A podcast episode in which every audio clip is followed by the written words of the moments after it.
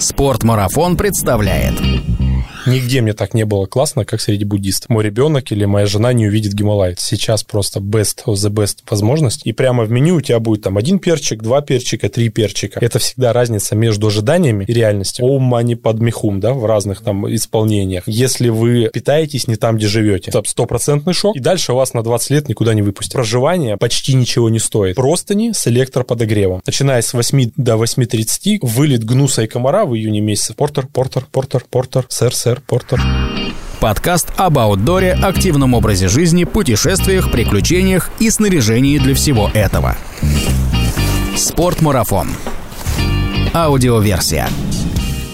Всем привет! На связи Спортмарафон. Это Артур Ахметов и 127 выпуск нашего подкаста. Мы продолжаем заново открывать страны, посетить которые по понятным всем причинам не было возможности на протяжении последнего года. И на очереди у нас страна, которую можно поставить немного выше всех. Причина этому простая. Там находится Эверест, самая высокая гора на нашей планете. Но Эверест, Непал и Гималаи – это не всегда технически сложное восхождение на пределе человеческих возможностей. Непал – дружелюбная страна, которая готова принять в гости туриста почти любого возраста и с любой степенью подготовки. Об одном из самых красочных маршрутов в Гималаях трекингу к Эвересту и о том, почему именно сейчас самое лучшее время, чтобы наконец отправиться в Непал, поговорили в этом выпуске с Дмитрием Ковиновым, директором по маркетингу магазина «Спортмарафон». Если вы были в Гималаях, ставьте лайк и поделитесь своими воспоминаниями и советами. Если не были, пишите в комментариях свои вопросы или бронируйте билеты. Судя по всему, билет это единственное, что вам понадобится взять с собой, все остальное найдете на тропе. Приятного путешествия! Спортмарафон. Аудиоверсия. Дима, привет. Привет, Артур. Я хочу, знаешь, с какого вопроса начать? Полтора года существует наш подкаст, и полтора года я тебя пытался затащить на какую-нибудь тему в эту студию, и вот сегодня ты неожиданно согласился. Почему? То есть даже для тебя сейчас шок, да? Как это произошло и почему, да? Не, на самом деле я сегодня уже пристал к большому количеству коллег с темой о том, что, ребята, надо ехать сейчас просто best of the best возможность. Ну, я много в каких горах в жизни был, и Гималай однозначно, тяжело сказать, что номер один, но то, что это ни на что не похоже, и для любого ценителя и любителя аутдора и гор такое место просто обязательное для посещения. И сейчас вот из-за ситуации, да, которая сложилась, из-за того, что иностранцев практически нет, потому что их не пускают европейцев, да, например, которых все равно большинство составляло, а нам попасть уже можно, то это просто уникальная ситуация увидеть Гималай. Гималай это те же остались. Просто в обычное время, вот я был в 2008 и в 2018, получается, с интервалом в 10 лет, уже в восьмом было очень много народу. И меня вот как человек, который привык до этого ходить и преимущественно хожу по более диким местам, местам напрягает количество народу. И в восьмом году меня уже это напрягало, когда у тебя в день, вот Эверест трек, который я проходил в день, по тропе проходит в пиковое время сезона, проходило 200-300, а сейчас до 500 человек в день по тропе. То есть это как бы, ну, немножко... Как экскурсия в Турции. Как вот, как бы, я, знаешь, как по Измайловскому парку походить в выходной. И это меня напрягало. И вот сейчас именно возможность, то есть реально народу будет в 10 раз меньше. Это просто, как, не знаю, в Непал вернуться там на 20 лет назад с точки зрения количества народу. Инфраструктура выросла, поэтому вот я говорю, я ко всем в магазине пристал. Ребята, берите отпуска, рвите, потому что это прям чуть сам билет не купил сейчас. Всех же нельзя отпустить из магазина. Очень. Блин, Иначе может те... быть, это тот самый момент, когда можно. Те люди, которые придут в наш магазин за экипировкой для Непала. А магазин закрыт, да? Все да. уехали?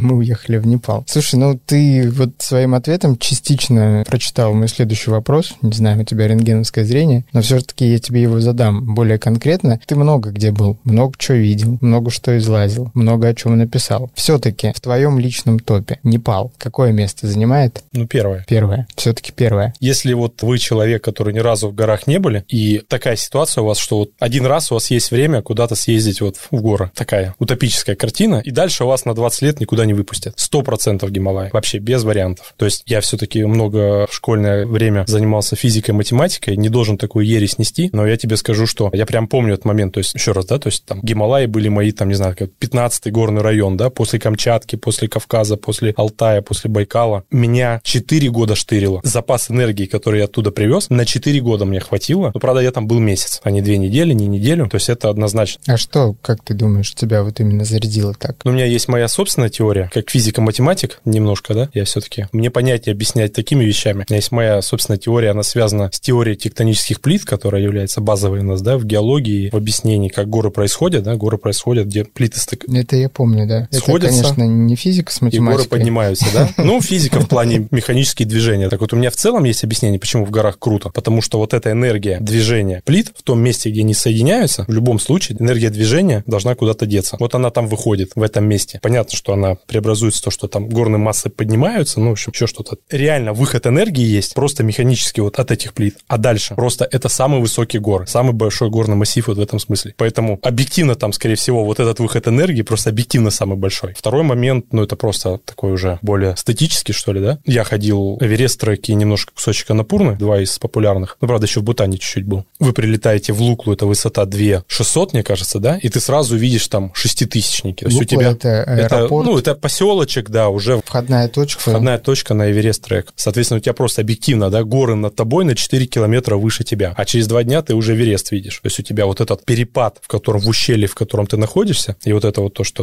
стандарт, знаете, такие картинки, когда смотришь по фотографиям, как вот в горах туристы любят снимать. Маленькие человечки, большие горы, да, вот этот масштабы. Ты там себя просто физически чувствуешь максимально маленьким, потому что горы максимально большие. Дальше в любом случае, вот опять же, я несколько раз был в регионе, где базовая религия — это буддизм. Моя субъективная история абсолютно. Не хочу разжечь никакую рознь, но среди буддистов мне комфортнее всего. Вот я был среди всех конфессий, попадал в разных путешествиях. Нигде мне так не было классно, как среди буддистов. То есть это люди, которые максимально вот умиротворенные, расположенные такие, да, добрые. И вот это все вместе, да, природа, люди, геология, мне кажется, вот вместе и дают. А еще история, если мы вот как все как любители горы, Эверест. Эверест может быть только один, сказал Хиллари, когда поднялся на него. Ну, ты сказал, вот если у человека будет выбор, куда поехать один раз в жизни, мы тут понимаем, что этот человек, ну, судя по всему, нигде ни разу не был, то он должен ехать в Непал. При том, что Непал — это страна высокогорная, там, по-моему, 40% территории страны находится на высоте выше 3000 метров.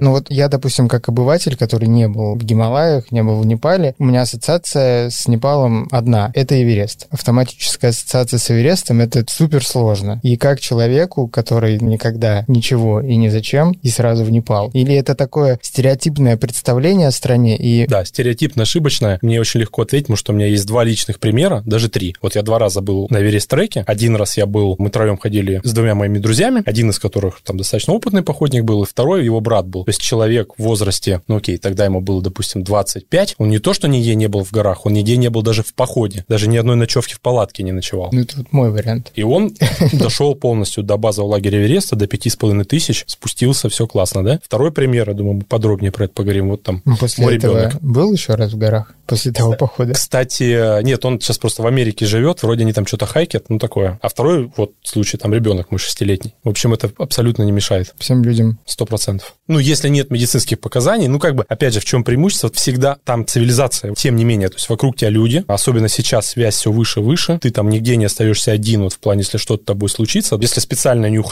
куда-то от основной тропы или не ходить по ночам, а ходить в дневное время суток, в течение часа мимо обязательно пройдет не один, не два и не десять человек. То есть даже если вдруг что-то случится, ты не где-то там, черт знает где, то есть тебя там быстренько подхватят, вертолеты, эвакуация, это все работает. Ты сказал про буддизм, то, что тебе комфортно среди людей этой религии. Вот еще одна ассоциация у меня, допустим, когда я смотрю фотографии Непала, какие-то рассказы, это ассоциация бедность. Когда ты смотришь на этих людей, реально ты думаешь, что они все бедные. Вот это именно бедность или это все-таки скромность людей? Что, типа, вот буддизм, он как бы, наверное, как религия прививает такую точку зрения, что, ну, вот эти все богатства, они, в принципе, ни к чему. И люди эти живут, понимая, что богатство главное вокруг, да, и им просто все это не нужно. Или это реально вот бедная страна? Это реально бедная страна. Это, конечно же, прямо бедность. И я думаю, что нет у меня доказательств, но я думаю, что если бы любому из них предложили там как-то улучшить свои материальные условия, никто бы не отказался, да. Но в чем разница? Даже в рамках одного Непала можно это объяснить и экстраполировать на весь мир. Например, в Катманду, когда ты прилетаешь, он в котловине, ну, можем сказать, на равнине, их по непальским меркам на равнине. Ну, в плане, что там горы вокруг. В самом Катманду индуистское население. Вот когда мы говорим про трек к Эвересту, там шерпы живут традиционно, и у них базовая религия буддизм. Они, конечно, сходны чем-то, но тем не менее отличаются индуизм, буддизм. И вот по Катманду, по городу ходишь, ты видишь вот нищих, бедных людей. И, опять же, я вот не разговаривал с ними, но прямо от них чувствовалось, вот там ты видишь, что это бедность, которая угнетает. То есть ты видишь людей, которые вот глаз в пол, вот они там побираются, и вот идя по тропе и видя бедно живущих там шерпов, да, или жителей в горах, ты не чувствуешь этого. То есть они вот как бы выглядят по ощущениям, опять же, гораздо более как-то самодостаточными, счастливыми, что ли. Вот какая-то такая штука есть. Очень хороший вопрос, потому что я на самом деле вот лично опять, когда я побывал, еще раз, вот первый поездка в восьмом году, и у меня было много времени, у меня еще была мечта, мысль, после того, как я трек скажу, поехать по Индии. Вот после Катманду меня как бабка отшептала. То есть я реально не тот человек, который кайфует, знаешь, типа залезть в попу мира, да, вот в эту жесть, нищету, походить там, посмотреть что-то для себя там оттуда вынять. Мне реально тяжело. Я смотрю на этих бедных людей, мне тяжело. Вот на треке вообще нет мысли. То есть люди, которые там, они, во-первых, они, конечно, там сильно лучше живут на самом деле, хоть это и с виду лачушки, ну, то есть я просто вот, вот это я немножко знаю, все-таки там туристическая тропа, там трафик, там люди несут деньги, и, в общем-то, они там по непальским меркам не бедствуют на самом деле, хоть и скромно живут. Почему такой большой промежуток был 10 лет? Если ты говоришь, что первая поездка тебя там зарядила на 4 года, почему ты туда не ездил 10 ну, лет? Ну, это мой личный бзик, что я люблю вот в новых местах бывать. И второй раз мы поехали только потому, что появились новые люди, моя жена, мой ребенок, которым я хотел показать. Они зарядились так же, как ты после первой поездки? Надеюсь. Надо будет спросить. Но Саша зарядился точно, потому что, как минимум, пока мы шли на тропе, за пять дней нас не обогнала ни одна взрослая, не то, что там детская группа. Все, он там чесал просто как сумасшедший. Давай поподробнее вот про это путешествие с семьей. Ты путешествовал второй раз по Непалу с женой Светой и с сыном Сашей.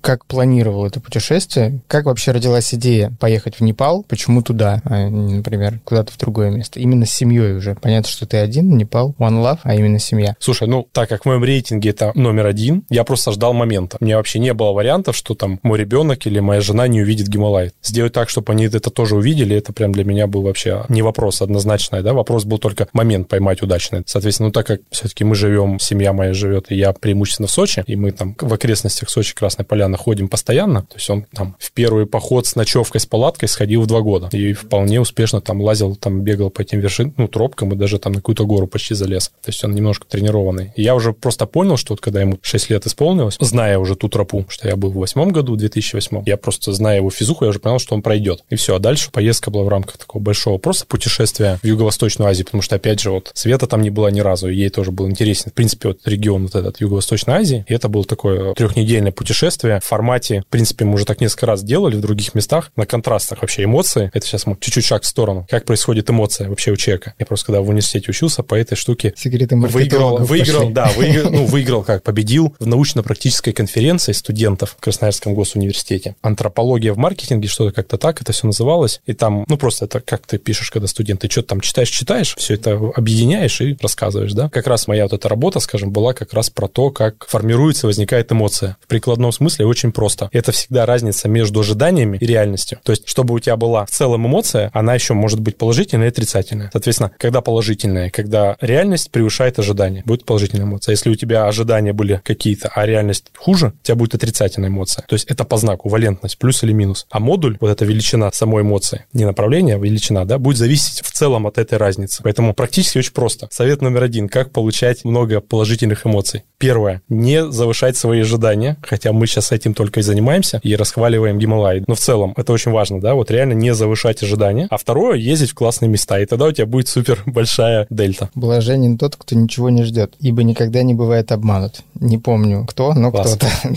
Ну вот и поэтому, чтобы были вот эти эмоции возник, да, от путешествия максимальные, вот несколько раз мы уже такое семейное путешествие делали в формате, мы его так всегда называем, город, горы, море. Вот объединить в одно путешествие три таких стихии, да, какой-нибудь новый город, какое-нибудь классное море, потому что у меня там жена, ребенок, они, будем честны, никого не обманывая, они море любят больше, чем горы. Я наоборот. Но вот мы нашли такой консенсус в таких форматах, и у нас путешествие было Гонконг, как супер интересный город, да, такой, на котором мы там все видели в кино, вот эти все небоскребы, Азия, микс такой, да, хай-тек, IT, там, ну, интересно, да. Море выбрали, это было в Филиппинах. И, соответственно, вот я понимал, что Саша по возрасту уже может, и очень было логично, когда ты вот с того места летишь в сторону Москвы. В общем, Гималаи, если нарисовать прямую линию, они на пути пути. И мы просто посмотрели, потом я подумал, о, можно еще и в Бангкок залететь, потому что с Филиппин удобно летает много дешевых рейсов. В самом Бангкоке тоже интересная культура, да, то есть мы там тоже на три дня зависли. И реально вот получалось, что вообще в Непал летают через Доху обычно, через Эмираты, ну, то есть вот через этот регион. И мы когда смотрели, оказалось, что, в общем-то, условно говоря, Бангкок-Москва было всего лишь там чего-то, ну, в ценах 18 года, буквально там, может быть, тысяч на 10 дешевле, чем через Катманду полететь. То есть мы просто вот по логистике поняли, что, в общем-то, это не сильно дорого. И дальше, ну, время позволяло, мы просто там запланировали, получается, у нас было 5 дней на сам трек, 2,5 дня в Катманду, ну, то есть, условно говоря, неделю мы пробыли в Непале, вот так скажем, пролетом. Такой микс получился, и вот когда такое путешествие в голове сложилось, собственно, вот мы и поехали. Катманду — это столица Непала, это входная точка в страну. Да. То есть прилететь куда-то в другое Международный место. аэропорт только в Катманду, насколько я знаю. Катманду как город с точки зрения достопримечательности Очень, интересен. Ну, это шок. Для человека, который не был, ну, если вообще не был в Азии, то это стопроцентный шок. Опять же, я надеюсь, По нас слушают все-таки путешественники, да? То есть в этом смысле это просто шок, в смысле, что это контраст огромный и интересно. Очень приятно, что у меня есть возможность сравнить за 10 лет. Но опять, это тоже очень разное, знаешь, вот как бы я турист-гидонист. В любом случае, хоть я и люблю походы, я как бы не фанат вот этого нищебродства, там куда-то зарыться, там лишь бы вот. То есть я все-таки, если в городе, ну, хочется комфорта какого-то, да, и вот Катманду сейчас, полтора года назад, два я там был, да, ну, просто вот, опять же, TripAdvisor, все, в интернете сейчас, да, лучшие рестораны или кафешки смотришь, ну, просто есть настолько классные заведения, ну, абсолютно там, не знаю, московского, европейского уровня, там, офигенные салаты, пицца, мороженое, все, вот ребенок, да, с удовольствием. При этом ты можешь выйти и оказаться вот в этом просто хаосе обалденном, абсолютно другом. День там понаходиться, вернуться в комфортный отель, поспать хорошо, пойти опять гулять. Интересно было бы узнать, вот этот комфорт обеспечивают какие-то местные предприниматели и жители, или это все-таки приезжие европейцы, которые занимаются там Вот бизнесом? по моему опыту, ну, потому что я, получается, в первую поездку, так как я был месяц и там ездил по региону, то есть я в сам Катманду три раза возвращался и каждый раз в разной гостинице жил. И сейчас мы жили в другой. То есть вот четыре отеля. Все они не сетевые, все они явно местными рулятся. Не Хилтон, как Там тоже это все есть, ну, как бы, зачем? Они абсолютно адекватные, классный сервис, их вышкалены, они очень хорошо, проблем никаких. Если думать о прилете в Непал, насколько это может быть стихийное путешествие? То есть вот прилетели в Катманду и дальше как пойдет? Или Ну, все-таки Если человек надо планировать? послушает наш подкаст, почитает пару ссылочек, может быть, мы их прикрепим, потому что мы все равно не про все, и мы тут более эмоционально разговариваем. На примере вот моей второй поездки, вот про которую мы сейчас уже возвращались, мы 8 марта решили, что вообще у нас будет вот такое путешествие. Ну, просто по работе понял, что будет время вот где-то там в конце марта. Вот 8 марта мы придумали идею, за 9 и 10 мы накупили вот эту кучу билетов перелетов, Гонконг, там, Филиппины, Бангкок, Катманду, Москва, просто за один день вот это все купили. Маршрут у меня в голове примерно был, но просто мне проще, что я вот тропу знал, то есть я понимал, в принципе, что мне ждать. Забронировал отель, Booking.com, пожалуйста, в Катманду. Купили билет до Лукла обратно, чтобы в город туда залететь из Катманду. Это тоже можно купить э, Да, да, да. интернету. Вот в восьмом году нельзя было купить онлайн. Можно было забронировать, там написать им письмо, что-то, ну тогда за 10 лет много воды утекло. Сейчас все точно так же онлайн все это покупается. И из четырех ночевок, которые, например, вот в этом пятидневном походике были, одну гостишку в Намче-базаре, ну, она была просто очень интересная по локации, я ее предварительно тоже забронировал. Хотя мы шли перед основным сезоном, мы про это еще поговорим, когда идти, как там на тропе, какие я знаю хитрушки. Но вот в этом как раз плюс, что ты реально все, ты купил билет в Катманду, все, виза, но в обычное время ты просто прилетел в аэропорту, ее делаешь, там на месте прям, да, тебе штампик ставят, платишь. Все, прилетел на трек, пошел по этой тропе и прям где хочешь, там останавливаешься. В этом смысле подготовки, вот, в принципе, вот я сейчас могу там завтра улететь, мне кажется, и вообще. Завтра ты не можешь улететь, потому что визу по прилете сейчас не дают, ее надо оформлять заранее. Если меня не обманывает интернет, который я посмотрел перед выпуском подкаста. Ты говоришь, опять же, о том, что это довольно популярный трек, и на нем в сезон можно встретить много людей. При этом практически ничего не надо планировать. Это работает и для сезона, или это вот сейчас ситуация, когда там мало людей, и, в принципе, ты идешь и понимаешь, что без ночлега ты не останешься. Я специально сейчас в 2018 году, когда на тропе идешь, на второй день ходьбы ты входишь в национальный парк Сагарматха, что одно из названий Эвереста, и Джомолунгма, и Сагарматха как раз тоже одно из названий. И вот парк так называется. Там вход в сам нацпарк, там тебе, ты оплачиваешь, тебе билет покупаешь, и у них там ларечек, где они сидят и тебе билет выдают. И у них сзади какие-то там dashboard, распечатки. Я это все пофотал. И вот у меня есть свежая статистика как раз за предыдущий год, они там все собирают, и у них там все нарисовано на стеночке. Картиночки я сфотографировал. То есть вот пиковые месяцы — это апрель и октябрь. И вот, например, по Эверест-треку в пересчете на день в апреле 350 человек в день входит в парк и, соответственно, идут по маршруту. Каждый день по 350 туда и где-то там обратно, потому что классический маршрут по одной тропе идет. Там можно закольцевать. И октябрь там вообще до 500 в день. Вот если вы в апреле и в октябре, какие есть варианты? Вот есть уже у приличных мест, они уже есть в букинге там и во всяких сайтах бронирования, их можно найти и предварительно забронировать. Как это раньше было до эры букинга и до сих пор работает, если ты идешь, например, в составе коммерческой группы, где у тебя есть гид и носильщики, либо ты сам можешь себе нанять портеров, носильщиков, даже без всяких турфирм, да, на месте, то обычно как это работает? Вот этот носильщик, он берет твою сумку, ты ему говоришь, ну там примерно дневные переходы, они примерно одинаковые, и в общем, ты идешь от маленькой деревушки до следующей деревушки, где вот эти гестхаусы, лоджи. Это уровень однозвездочной гостиницы. И вот этот твой носильщик, неся твой баул с теплыми вещами на ночь, там, с косметикой, с какими-то вкусняшками, если ты хочешь, да, они сейчас носят до 20 килограмм. Это как бы их профсоюз непальский серьезно на тему поработал. Раньше их грузили по 40, там серьезно были вот несколько лет назад изменения. Им запрещают просто, то есть власти носить больше, чтобы обеспечить, на самом деле, занятость большему количеству людей. Наверное, это их здоровью здоровью тоже помогает. Ну, в общем, и вот этот портер, он бежит вперед тебя, потому что они местные, они бегают по этой тропе с твоим 20-килограммовым баулом. И он бежит в ту деревню, где ты будешь ночевать. Если два года назад он носил 40, то я сейчас 20, конечно, он бегает. Может бегать, да. Он туда прибегает, находит тебе приличное место и бронирует его в кавычках, ну, в плане занимает койко-место. И ты приходишь, они тебя или где-то на входе в деревню караулят там, или примерно договариваются, что они обычно знают тоже. Понятно, что у них есть свой процентик, они, конечно, получают от владельцев этих лоджий, если они приведут туда туриста. То есть каждый каждый портер, он, в общем, любит определенное количество лоджий, и он туда тебя будет селить. Поэтому, в принципе, они заранее тебе скажут, иди вот до этого места. Тебе на Maps.me тыкнут пальцем, и ты по этой тропе будешь идти, там свернуть некуда. Придешь, он тебе займет место. Что собой лоджия представляет? Сейчас попробую как-нибудь описать это. На самом деле прогресс движется, и то, что было, опять же, в восьмом году и вот сейчас в восемнадцатом, появились более благоустроенные отели. Вот, например, Намче Базар, это столица народности шерпов. Туда ты приходишь на второй день трека к Эвересту. Там по акклиматизационным рекомендациям очень желательно остаться еще дополнительно на третью ночь, то есть на две ночи. Классный поселок, и там уже сейчас, ну, отель, я бы уже сказал, не одна звезда, а можно уже сказать и две. Что это означает, например, вот где мы ночевали, и как раз я его бронировал, да? Это высота 3600 метров в поселке, то есть ты спишь на этой высоте. У тебя в номере кровати, понятно, подушки, одеяла, простыни с электроподогревом, потому что домики эти не отапливаются, у тебя ночь температура легко может уйти в минус, и чтобы тебе не мерзнуть, батарей там нет никаких. У тебя просто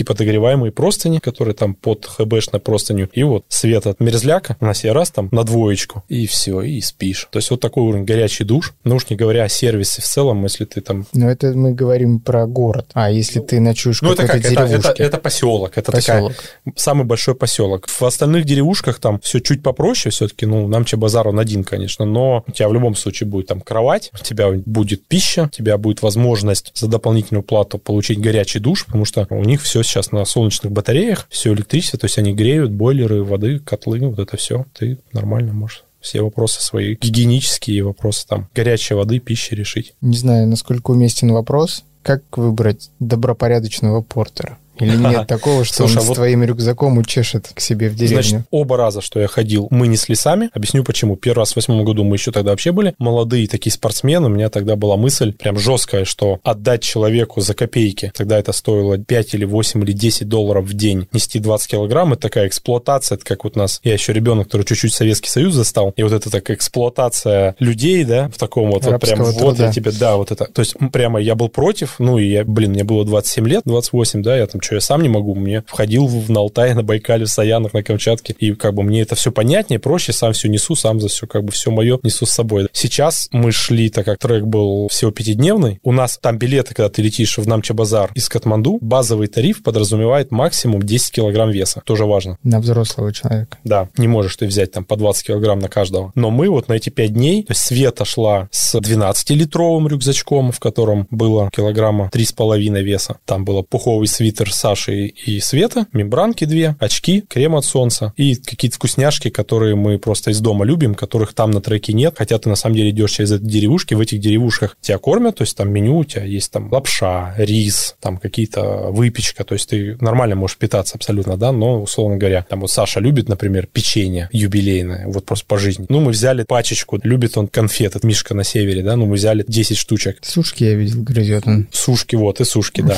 Вот, например, яблочный сок он очень любит. Я знал, что яблочный сок, как и Кока-Кола, и Сникерс, и вот это все, и пиво для любителей, все есть на тропе. То есть ты просто можешь вот идти каждый час пить по банке колы или по яблочному соку и фигачить на этом. Ну, и вода точно так же в бутылках продается. Поэтому несли буквально минимум, ну, и у меня было чуть больше. Спишь ты в этих лоджах, все равно есть одеяло, кровати, то есть все как бы нормально, но понятно, что это не супер теплые одеяло или как-то там вопрос гигиены, как они это стирают, черт его знает, не каждый день точно. Поэтому базово рекомендуется всем, кто в трек идет, брать, условно говоря, на 0 градусов спальничек свой, да, ну просто чтобы комфортнее было в нем спать. И вот у нас было еще там спальники, двухместный был, Северовский, куда мы с Сашей вместе спали, ну он маленький, 6 лет, он как-то теплее, приятнее, когда в обнимку, да, и мы там по очереди. То Света с ним спала, то я, и как бы вот один взрослый, второй спальник был, вот у нас были еще спальники. Все, то есть у меня было килограмм 10, поэтому не нужны были шерпы к твоему вопросу, то есть мы точно так же опять шли сами. Но вот ты можешь это купить прямо в Катманду, когда ходишь, тебе пристают, нужен ли тебе там шерпа, ну, понятно, они подороже это все продают. Туда ты прям прилетаешь, из аэропорта выходишь на тропу, вот они стоят с глазами голодными, хотел сказать. Портер, портер, портер, портер, сэр, сэр, портер. Цена выросла, сейчас они уже берут по 20 долларов, если я не ошибаюсь, в день. Про необходимость или необходимость портера ты ответил, но не ответил на вопрос. Все да. ли они добропорядочные? Ни разу не слышал. То есть, в принципе, так как мы здесь и в спортмарафоне работаем, у нас постоянно клиенты уезжают, приезжают. У меня тоже много друзей, кто там был. Ни разу я не слышал вообще никакого эксцесса. Несколько раз слышал обратное, когда люди теряли или забывали что-то, и их находили через день, через два. Вот я знаю случай, у меня знакомый оставил, просто вот пришел какой-то день на обед, зашел в один из ложей просто пообедать, пошел дальше по тропе. Причем он шел, ну, тоже там по-разному люди ориентируются, в этих вот деревушках, ну, все достаточно однотипно, ну, в общем, он понял, что он где-то в какой-то деревне оставил, ну и уже прошел полдня и возвращаться, и уже где искать. Через день прибегает мальчишка, то есть он уже дальше по тропе пошел, догоняет его на тропе, как-то узнает, говорит, сэр, вот ваши палки, Black Diamond трекинговые, и убежал обратно. Такие случаи знаю. Поэтому не, нет, это вот, наверное, какие-то исключения бывают, но я не слышал. Это радует. Шерпы народ добропорядочный. Ну, как я понимаю, с продовольствием, с водой, ну, кроме каких-то вкусняшек, которые ты любишь, проблем никаких нету. Появились появились за 10 лет, представляешь, немецкие бейкери, выпечка, тортики, брауни, обалденно сделанные. Я просто руку отъел. Вот. Они сами там пекут, то есть у них вот эти печечки, рецептура. Ну, это явно франчайзи, потому что это прямо какая-то такая сетюшечка. Супер круто. Пиццу делают прямо на треке. Пиццерия, вот на Мчебазаре, просто тебе все. Солями, базилик. Есть что-то привычное туристу, что точно нужно взять с собой, чего вот в Непале ты найти не сможешь, если забыл привезти. Ты имеешь в виду про питание или? Вообще в целом. На, на трек с собой что брать, да? да трек. Не, ну, список снаряжения, это, наверное, сейчас перечислять не будем. Необходимые, минимальные. Стандартно понятно, что какие-то специфические лекарства. Аптека там вот в Намче-базаре как раз есть, но тоже лекарства, они, сам понимаешь, да, они могут быть там разные товарные наименования, вот эти не все могут быть, которые вы привыкли. Понятно, в общем, аптечка дело индивидуальное. Да, мне кажется, что сходу все. Ну, емкость, термосочек, вот, например, я бы посоветовал, потому что тоже на треке ты идешь, зашел на обед или на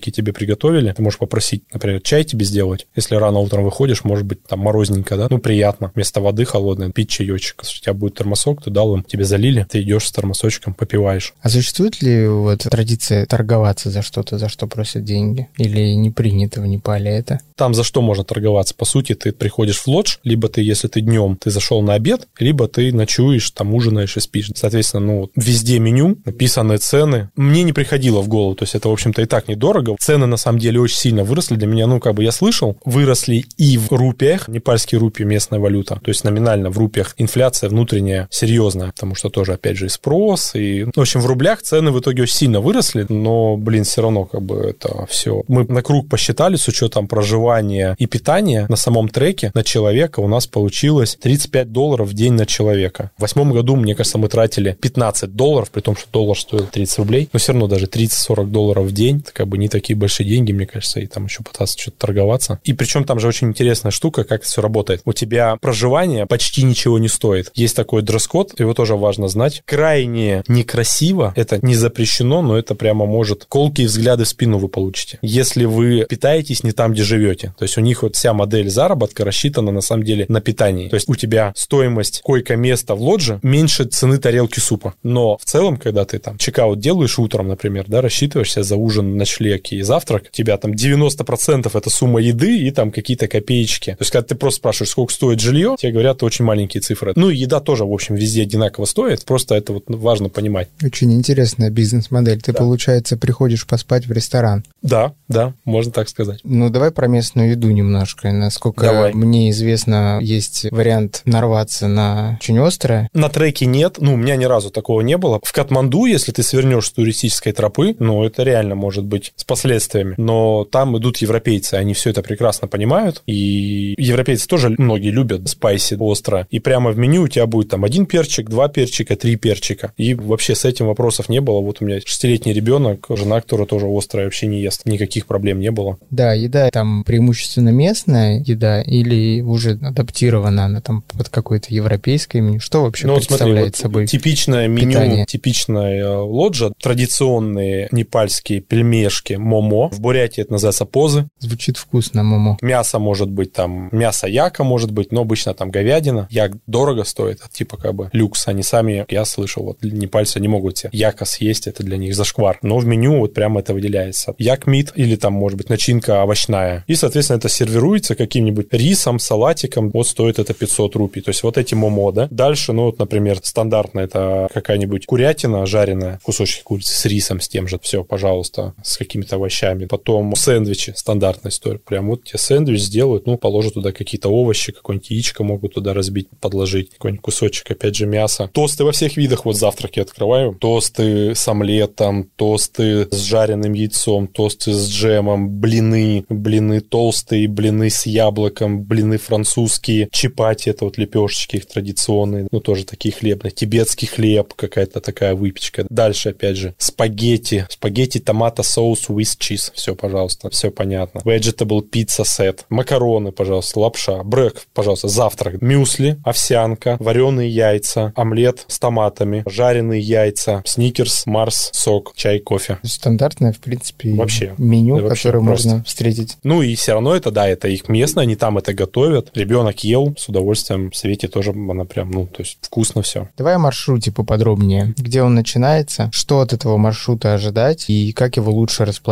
Может быть, на твоем примере, может быть, ты расскажешь о том, что бы ты в этом маршруте, например, изменил в следующий раз. Значит, два раза побывав в Катманду, я оттуда вывожу какую-нибудь литературку. У них там есть просто сумасшедшие крутизны книжные магазины. Это просто вот первый раз я это не знал, я там попал, у меня время было, я там просто обалдел. Вот во второй раз, когда мы ехали, я просто полдня, жена пошла с ребенком на шопинг какие-то сувениры себе покупать традиционно. Это что-то там вязаное из шерсти яка, какие-нибудь там штуки, платки, носочки. Я прям сразу сказал, так, у меня 5 часов минимум на книжные магазины, потому что это просто, они на английском языке, разумеется, книжки, но, то есть это, во-первых, они со всего мира покупают про горы, про аутдор литературу, то есть не только про Гималай, плюс, само собой, про свой регион. И я оттуда первый раз я вывез 20 килограмм книг с разными знакомыми, мне там вывозили пару месяцев, оттуда я там оставил в лодже, в отеле в Катманду, и мне ребята, кто там был, потом по 2-3 книжки, здоровые. Ну, в общем, это я все к чему. 50 треков в Непале. Каждая горная долина практически имеет тропу, по которой можно идти. Вот самых две популярных, это район Эвереста, и вот на котором я был больше, район Напурны, второй по популярности. Вот. На эти два трека приходится, если я не ошибаюсь, 98% трафика туристического. И забегая в конец, вот в следующий раз я однозначно поеду в какое-нибудь новое место, где меньше народу и просто новый регион. Но вот по этим трекам твой вопрос, как маршрут составить, да, в чем отличие? Давайте про отличие, опять же, потому что я на Напурновском треке кусочек проходил и видел. И для меня очень большая разница вот в чем. На Верес треке и на Напурне абсолютно разный народ живет. Регион Анапурны, он населен индуистами. Регион Эвереста — шерпами. Разные люди, разная культура, разное питание, разная там музыка. Вот ты идешь по Эверестской тропе, у тебя мантры играют буддийские. Вот у меня основная ассоциация, вот сейчас глаза закрыть, ты идешь, у тебя играет из любой деревни, из любого там сарайчика Ом Мани Падмихум, да, в разных там исполнениях. Флаги развиваются. Если ты идешь по Анапурнскому треку, у индуистов там движуха какая-то вот эта индуистская,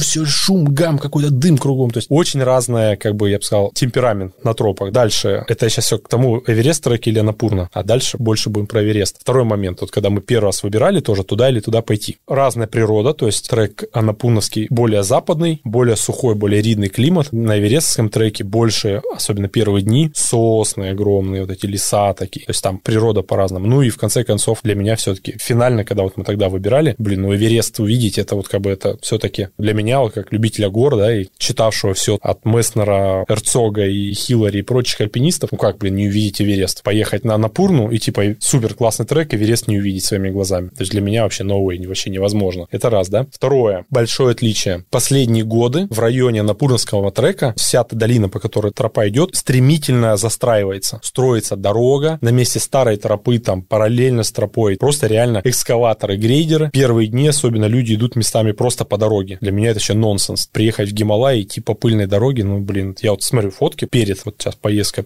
позапрошлогодней, думал, а может вдруг второй раз на Напурнский трек пойти вместо Верестовского. Посмотрел, что-то мне как-то это вообще все. А что на Эверест... дорогу строят? Ну, просто вот они там, цивилизация наступает, были тропы, теперь они строят дороги, какие-то поселки, там жизнь у них все, они же там живут. А вот на Эверест треке в чем отличие? Это вот нацпарк, ты туда заходишь, вот Луклу приехал, из Луклы вверх только тропа. Никаких вариантов, шириной метр-полтора тропа, только носильщики, никаких машин, никакого этого, то есть ты идешь по тропе, это для меня вот несопоставимые вещи. Дальше, то есть на самом Эверестовском треке, Эверест BC Camp Track обычно, да, трек к базовому лагерю Эвереста, подножию Эвереста с непальской стороны. Есть классическая линия, это ты, условно говоря, идешь туда и обратно по одному маршруту, условно по дну ущелья. Ну, местами эта тропа траверсом на борт ущелья выходит, но ты идешь как бы ни одного перевала не проходишь, по сути. Пересекаешь там местами какие-то отроги вершин, но в целом ты идешь по долине. Есть усложненная, более интересная линия, но вот ее, пожалуй, я бы не рекомендовал, если вы ни разу не были в горах. Уже усложненная версия через, там можно с одним перевалом, перевал Чола называют, Чолапас, 5300. То есть сам базовый лагерь, где вы в конце заканчиваете, он на подобной высоте, 5500. А тут еще есть перевал перед ним, и ты сильно раньше до него доходишь. Можно с двумя перевалами сходить. У тебя получится такой кольцевой маршрут, там через перевалы к базовому лагерю и спуститься по долине, например. И вот миксуя вот эти штуки, да, то есть можно на самом деле в регионе вот этого Сагар, парка Сагарматха, в долине вот Куму вот в этом, можно, и внутри же там тоже вот есть базовая тропа, от него есть небольшие ответвления,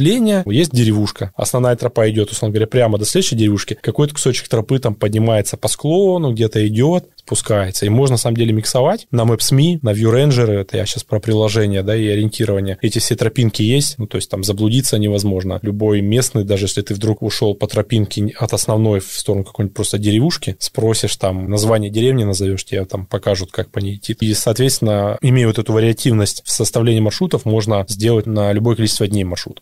Стандартно, вот если посмотреть даже программы коммерческих турагентств, да, кто вводит Эверест трек туда-обратно, ну, 14, 15, 16, 17 дней. То есть это не неделя, потому что все-таки высота и то, что я сказал, и ты спрашивал, да, насколько это доступно для человека, который в горах не был, это как раз решается тем, что ты постепенно набираешь высоту. Там фишка в том, что лимитирующим фактором является не километраж, а набор высоты за день, чтобы тебе не схватить горняшку. Если ты плавно день за днем набираешь, пару раз ты даже скидываешь и ночуешь ниже, чем предыдущую ночевку, и плавно-плавно ты выходишь от к ночевки, там, Горахшеп 5300, ты на этой высоте спишь, но ты туда приходишь, условно говоря, там, на десятый день, и это уже совсем другая история, ты уже к ней акклиматизирован. Так что вот куча-куча вариантов. Понятно, что конечной целью маршрута является посмотреть на сам Эверест, если, опять же, погода позволит, да? да. Я, насколько помню, у вас в путешествии этого не случилось из-за Во погоды. Втором, в первом получилось. Но при этом нужно же получать еще удовольствие от процесса. Что посмотреть, что запланировать в ходе маршрута, какие обязательные места для посещения? Моя рекомендация первая. Возьмите вот максимальное количество дней. Я вам очень желаю всем по несколько раз туда съездить, но жизнь по-разному складывается, и все-таки даже 18 дней взять, 20 дней не каждый раз возьмешь, да, поэтому люди, которые приезжают туда там на такие, мы спортсмены, мы сейчас за 12 дней это все пробежим, немножко поболеем, но успеем это все пройти, мне просто больно, потому что не надо там торопиться. Первое, что достопримечательность, которая есть, это вот сама эта тропа, местные жители, эти домики, смотреть по сторонам, как люди живут. Я, например, помню домишки, несмотря на то, что, да, там есть там и деревянные какие-то сарайчики, да, такие, но много каменных, да, то есть здания, ну, в горах традиционно, что там в Грузии, что где-то еще, ты посмотришь, да, то есть в Альпах, например, старые пастушие всякие дома из камня. И ты вот идешь, и люди местные, вот они из реки берут камни и просто их долотом и переводят в что-то похожее на параллелепипеды в виде кирпичей, да, и из этой штуки строят дома. То есть они этот дом, я не знаю, три года будут строить, четыре года будут строить, но я потом понимаю, что если там никакого землетрясения, он будет стоять просто вот вот смотришь, да, как люди это делают, не торопясь, играет даже ум, они под мехум, знаешь, они вот это все вот, ну, это круто. Дальше, конечно, по тропе, ну, я сейчас количество не назову, ну, давай так, с десяток точно монастырей, буддийских монастырей, которые действующих, которые разной степени известности, крутости, размера, популярности, еще чего-то, но они есть как на основной тропе, так и на, если смотреть на карту внимательно, да, и почему я, например, люблю бумажные карты и всегда в Катманду покупаю, потому что те же треки на Maps.me, они вот как бы линию основную более проработаны, ответвление не так проработано. На бумажной карте ты можешь увидеть, да, вот от основной тропы 20 минут вверх по склону, в лесу маленький монастырь. Никто тебя никогда не выгонит, то есть ты можешь смело заходить. С ты это... его не, не увидишь. Ну, что-то увидишь, что-то нет. Поэтому вот карта, да, то есть вот, вот даже на этой же тропе, вот первый день вы вот прилетели в Луклу, ну, обычно рано утром вылет, там в 11 прилетел, ну, условно, там разный рейс. Прошел 4 часа, вот у тебя первая ночевка, там, ты там в первой деревушке. Вот уже от нее мы просто сели, я смотрю, хоп, 200 метров по высоте, часок прогуляться вверх, какой-то монастыречек. Мы туда пришли, все там, 3-4 монаха, ну, которые были уже вечер. Понятно, что там не надо вламливаться, да, но никаких там заборов там, ну, то есть они есть, там двери, что-то еще, но они такие, можно посмотреть? Можно, пожалуйста, походите, погулять. То есть, ну, это круто, то есть и там вот эта атмосфера, посидеть там в тишине, посмотреть на горы. На службу я несколько раз попадал, да, когда у них начинается служба, ты можешь там аккуратно с краю постоять, посмотреть, да, никто тебя тоже не выгонит. То есть вот такие штуки, да, посмотреть, как они делают. У них, в общем, есть такое искусство времяпрепровождения монахов, когда они из разноцветного песка, у них такие специальные штучки, как ручки, условно говоря, без э, внутри стержня, они туда насыпают разного цвета песок, вот так потом пальцем сверху зажимают, он не сыпется, отпускаешь. И вот из песочка они делают такие обалденные рисунки. Ну, пусть и потом что-то по каким-то праздникам. Напишут да. в комментарии, как это да, правильно называется. мандала это называется. Ну, в общем, просто можно погулять в сторону от тропы, по тропинкам, посмотреть там другая растительность, да, например, то, что мы называем рододендрон, рододендрон, у нас, условно говоря, он в Сибири растет высотой, там, не знаю, до полколена, на Кавказе бывает высотой по грудь, а там это, например, деревья в диаметре ствола по 20 сантиметров и высотой в 4 этажа. Сама по себе природа, там, водопады, сами по себе вершины. И когда вот люди бегут, бегут, бегут, ничего ты этого не видишь, к сожалению. Ты под ноги смотришь. Сесть в каком-нибудь лоджи, посидеть, посмотреть на закат, на рассвет. Это же обалденно, никуда не торопиться. Самое красивое время, утро, вечер. Разговоры с местными жителями, если английский хоть какой-то есть у вас. Всегда интересно. Мы вот с Сашей, когда жили сейчас вот в Намче-базаре, тоже очень современные ребята местные, чья гостиница, разговорились что-то там. То есть владелец, ну такой дядька 40 лет, это его отца Лодж, вот он уже, условно говоря, второе поколение управляющих, и у него дочка вот прямо возраста один в один, как Саша. Саша там три слова на английском знает, там яблоко,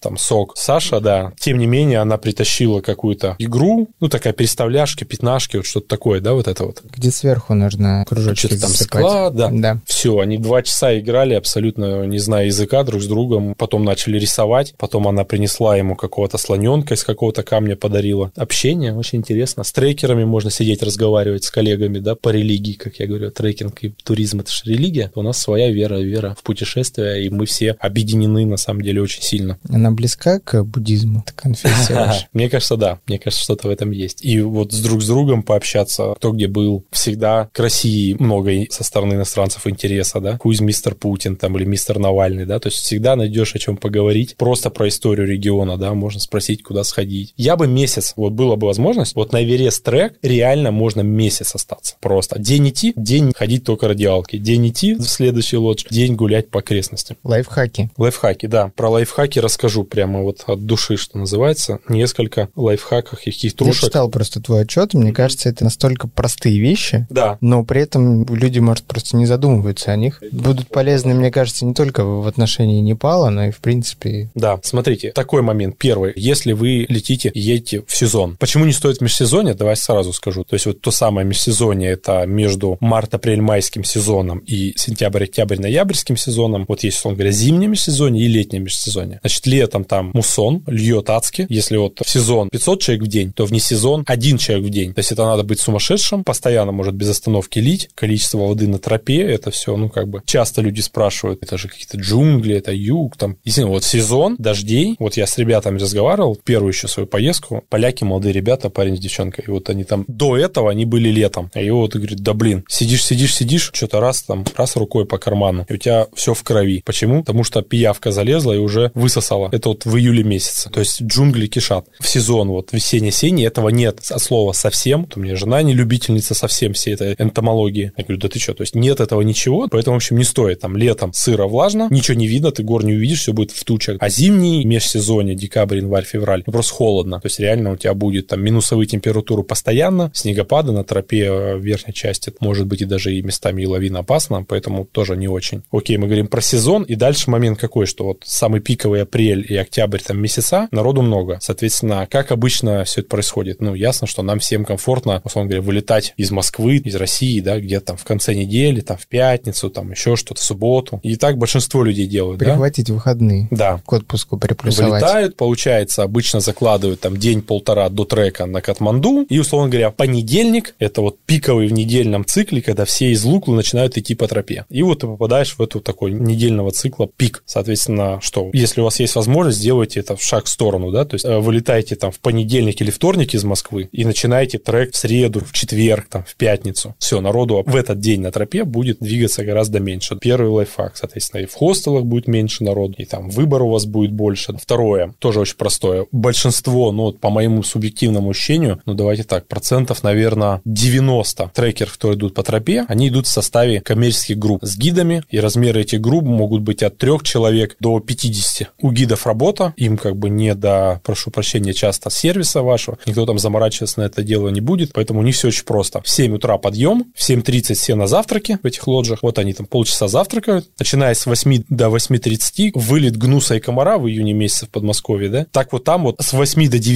все вот просто вот, если была возможность, там подняться и посмотреть на деревушку, вот тропа начинает забиваться. Выйти на час раньше, ты будешь идти один, и мы так и делали, то есть мы вставали, условно говоря, на час раньше, в 6 стал, в 7 ты позавтракал, в 7.30 вышел, все, ты реально будешь идти один. Классно, да? Раньше вышел, первый придешь, если идешь с той же скоростью в любую следующую деревню, опять у тебя выбор намного больше, даже если ты в пик сезона. Да? Занял лучшие места в кафешке, там, самые красивые, потому что, опять же, идешь в толпе, к обеду все начинают в деревушках, которые по пути, занимать места на обед. И понятно, что самые красивые какие-то лоджи и виды занимаются первыми, потом ты будешь идти в конце, будешь занимать места у стены, а не у окна. Поэтому вот. Кто рано встает, тому Будда подает. Третий момент, да, опять же, если читать описание от Эверест трека, например, да, то вот эти дневные переходы, начиная от Lonely Planet бумажного еще и заканчивая любыми сейчас программами коммерческих турагентств, они примерно одни и те же, то есть люди ночуют в одних и тех же деревнях. На самом деле между этими деревнями есть другие местечки. Ну, часто. Не на всех днях это есть, но вот в первых днях прям точно. И можно сдвинуть, то есть, условно говоря, там в первый день пройти чуть меньше, переночевать в предыдущей деревне и как бы выскочить из этой петли, и тогда ты вообще будешь идти, даже будешь в 8 выходить, и получится у тебя там, условно говоря, до ближайшей деревни сзади 2-3 часа и впереди 2-3 часа. И ты даже в 8 выйдешь, никого не будет. Потому что те еще не там, а те еще не вышли. То есть можно жить в чуть, может быть, да, меньше там будет выбор лоджи, еще чего-то, да, но там бывает даже вот несколько мест, вот любимых я их еще в первом трекинге проходил, и классно сейчас была встреча. Буквально вот просто на тропе между деревнями маленький лоджик стоит, просто там на 4 комнаты. Вот просто тетушка какая-то в свое время построили, видимо. И мы в тот раз еще шли, просто что-то по таймингу не угадали, и мы туда вот просто пришли поздно, там заселились. И сейчас шли, я вспомнил это место, а оно еще стоит в очень красивом месте. И мы что-то так остановились, у нее тоже там полочка со снеками, сок, там, сникерсы. Саша что-то берем, заказываем сок, и вот выбегает, и такой у меня прямо, знаешь, что я ее видел. То есть я узнал ее за 10 лет, эту женщину. Ну, понятно, что она меня не помнит, такой поток, да. А я просто помню, что мы с ней разговаривали, она там была там девчонка, не знаю, лет 30, сейчас уже женщина там 40-летняя, да. Мы что-то с ней разговорились, я говорю, вот мы у вас ночевали там 10 лет назад. Она такая. И я сфотографировал, вот потом у меня даже есть фотография 10 лет назад и сейчас. А я это вот абсолютно маленький такое местечко. Вот можно еще вот этот лайфхак. Вот мне кажется, если это все три вместе сложить, начинать трек не в понедельник, выходить чуть раньше. Ну, лучше раньше, потому что тоже стандартно, несмотря на то, что там вот апрель октябрь хорошая погода, май, апрель, май, октябрь, ноябрь, все равно часто с обеда облачность, как в любых горах, повышается, поэтому, конечно, чем раньше ты выйдешь, тем больше ты увидишь вершин. Самое ясное время – это утро, конечно. Если ты встаешь раньше, просто намного больше увидишь. За лайфхаки спасибо. Вопрос, который мучает, наверное, очень многих туристов, которые много путешествуют. Любая популярная тропа, когда на ней много туристов, со временем превращается в помойку. Трек популярный, туристов много. Что там происходит? Насколько этот вопрос и как он решается на той тропе? К большому счастью, вот я сейчас пытаюсь вспомнить, видел ли я там помойку. Каким-то чудесным образом помойки ни разу не видел. Ну, во-первых, даже я скажу, вот ходя у нас и в России, в том числе по тропам, все-таки колоссальный прогресс. То есть даже наши соотечественники, которые 30 лет назад ходили, я прямо помню еще эту старую школу, у меня прям есть к этой старой школе, по мне благодарности много вопросов.